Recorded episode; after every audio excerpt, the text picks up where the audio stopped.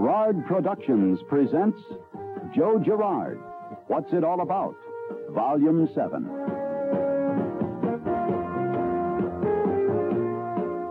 Here's a real good one.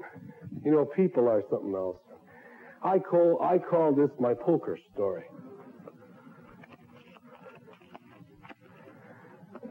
You know, people think they have a right to go in anybody's showroom and just take up a show a, a, a salesman's time. You know, what's the difference? He's only a salesman. Take off half hour here, hour, hour, all the way. Here's a guy come in. He's got five cards. He wants to play poker with me. When the people walk into my office, I always check their shirts.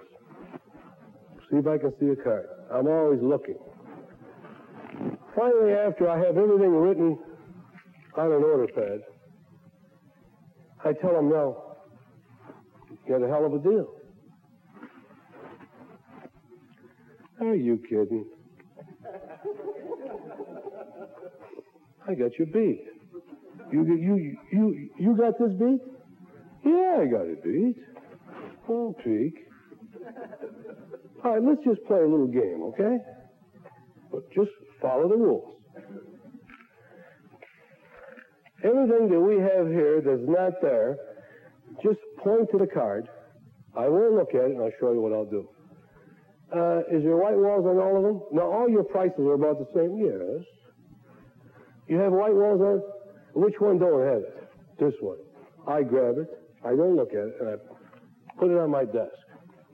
Don't worry, I won't look at it. You're looking for a deal, right? All right, I want to give you one. You got automatic? No, but this guy said he was going to give it. Is it on there? No, that, that disqualifies that. Let's put that one over here. Okay? Now we got three. Uh, power steering, which one?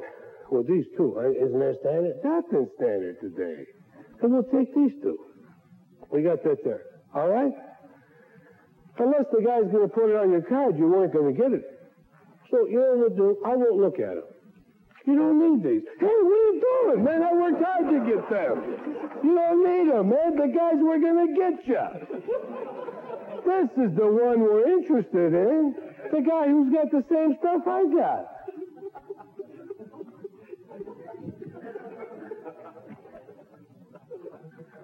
I still got your beat. You have? You get 37. I got 37, you got 38. No kidding. He turns it over and he shows it to me. He's got 37, I got 38. Watch this. I added automatic twice. I got your beat. Hey, I got 36 now. Give me a minute. I'll get the car ready for you.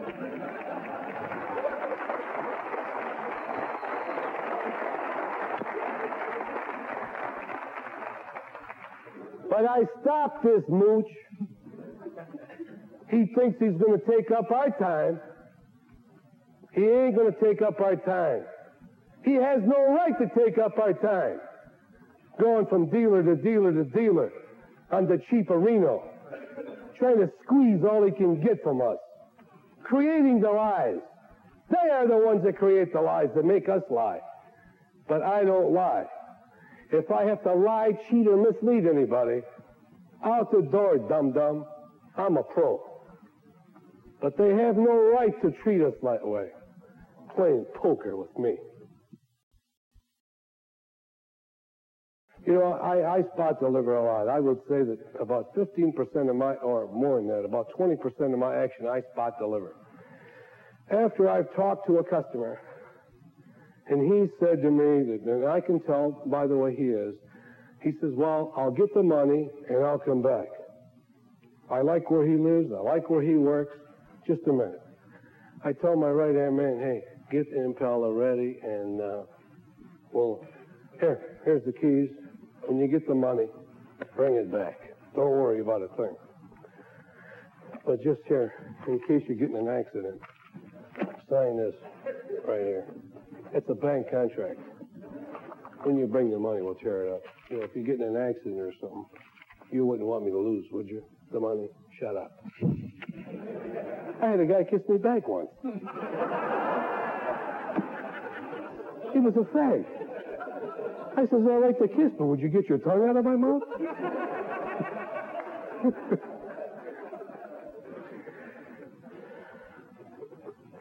and then he can't change his mind if you spot him. He can't shop you after the sale. Right? You get a deal, the guy's got the order, and I hate people like this. He goes to the next dealer, can you beat this? Well, yeah, I can give you door edge guards. He'll sell you out for three dollars. You spot the guy, it's all over with. Another way, uh, another reason I spot a guy is he might die in his sleep, and that's happened to me. The wife calls, guess what? I got her hundred dollars back. Harry died. No kidding. But what are you going to do for a car? I don't drive. You never taught me. I got to give the money back. As long as the credit looks good on paper, here's the keys, baby. But if the credit comes back and it's no good, and I was in error,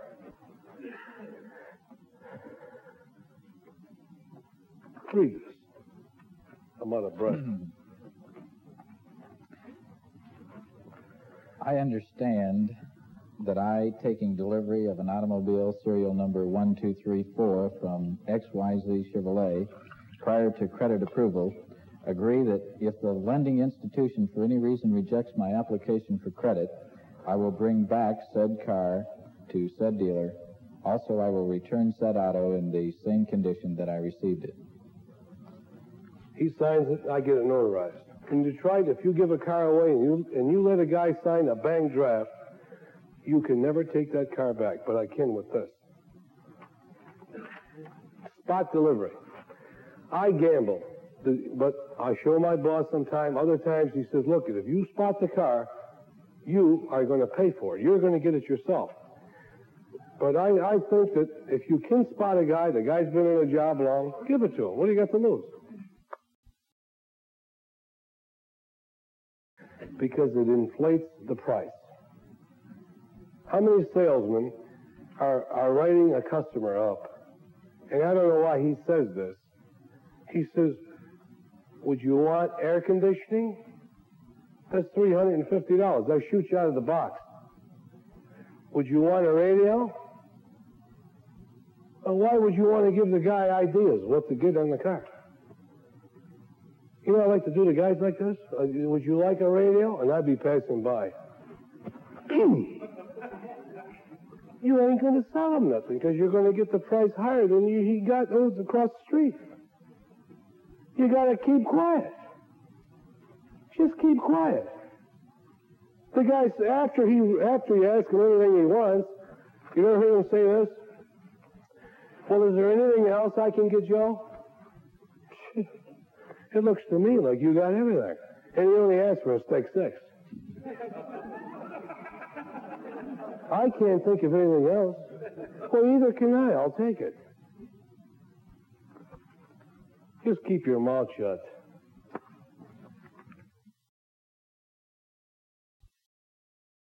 I sell the related items after I got the money. He's gone. Two hours later, I move in on him. I call the house up when he's relaxed, when he had supper. He's in his own home grounds. He made a deal. Then I call him up. And I say, Would you like undercoating? Who needs undercoating in California? Hey, I got news for you. It serves as a heat resistor to the floor. You won't have any cool loss. It isn't only for rust. You should have it. Would you put air conditioning in your house without insulation? No. Well, then why would you put air conditioning in a car with no insulation? Hey, you know, you got something there. Put it in. You picked up profit. But if you call after every deal, you'll pick up some money. Some guys feel after they got a deal, oh, I got a deal, he's relaxed. If you pick up $30, we'll say 300 times, you picked up nine grand at the end of the year. Just one call. Tinted glass, better tires, upgrade them, lower grade them. Hey, for a few bucks more, I can give you a Chevelle or an Impala. How much more? Well, you pick up your profits.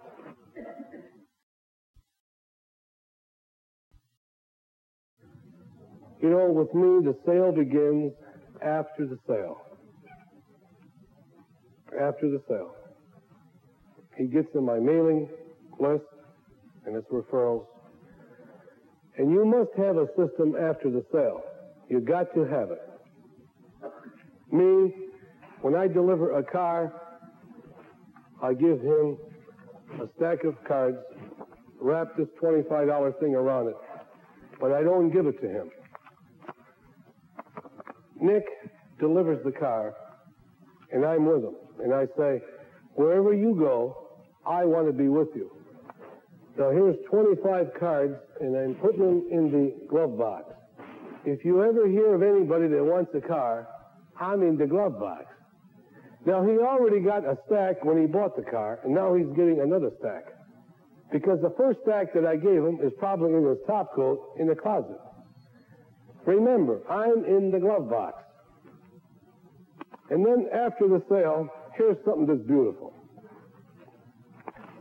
After I got a customer, I obligate him to me again. Nobody says thank you. Only after thank you, the guy leaves. Here's an obligation. Watch how beautiful this is. As soon as the guy leaves, my man right here fills this out. It's a thank you card. Over here, you put two business cards. They got two slots, and this is what it says. I hope you are completely satisfied and that you enjoy many miles of pleasant motoring. We value your patronage here and look forward to serving you for a long time to come.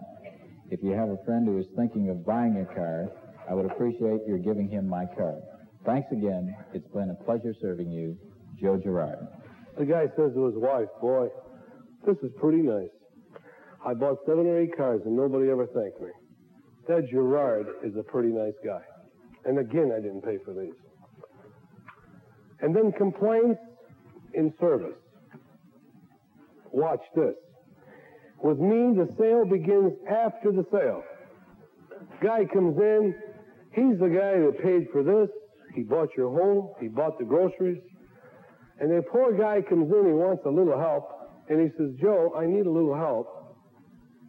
And the salesman says, well, why don't you go through that door and, and ask for uh, McHenry and tell him I sent you. Stupid. I take the guy, show him I care, take him back there, put him in the right hands, and the guy says, he's a pretty nice guy. It only took two minutes of my time to save the customer. You know, when I look at a person, and it does make sense, but I'm going to tell you a little story. And it's, it sounds a little morbid, though. A while ago, a few years ago, I sold a car to an undertaker. And I like to dig in people's businesses, and I asked him, I said, sir, you know them real expensive mass cards they're at funeral homes? They're pretty expensive, aren't they? Yeah, you bet they are. Well, how many, how do you know how many to order? Well, we count the book when people come in, and we, t- we take an average. And the average is 250 people to come to see that person. 250. Not too long after that, I saw another undertaker, and I asked him the same question. How do you know how many to order? He says, we count the book. And the average is two and a quarter, two fifties. The guy's a little famous, like Vern K, We order 300. But the average is 250. Two guys told me the same story. A little while later, I sold a guy a car who owns a hall for weddings. And I asked him, I said, what are the average weddings? He says 500, 250 for the groom, 250 for the bride. So what am I trying to say? When you're looking at a person, make off that you're not looking at one person, that you're looking at 250. 250 that the guy that I helped in the service department could have told 250 people to buy from Joe Girard. Or he could have told 250 people Joe Girard. So when you look at people, make off, you're looking at 250. Because that's the pulling power of one person. So what I say now, and what this all really boils down to, what does this all boil down to? What's it all about?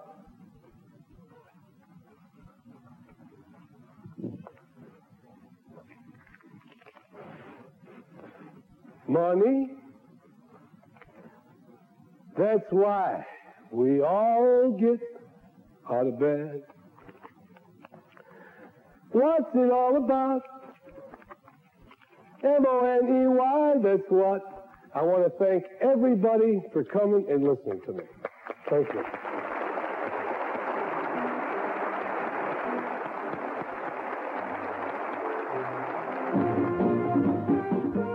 What's It All About? End of Volume 7. This has been a presentation of Girard Productions, Incorporated.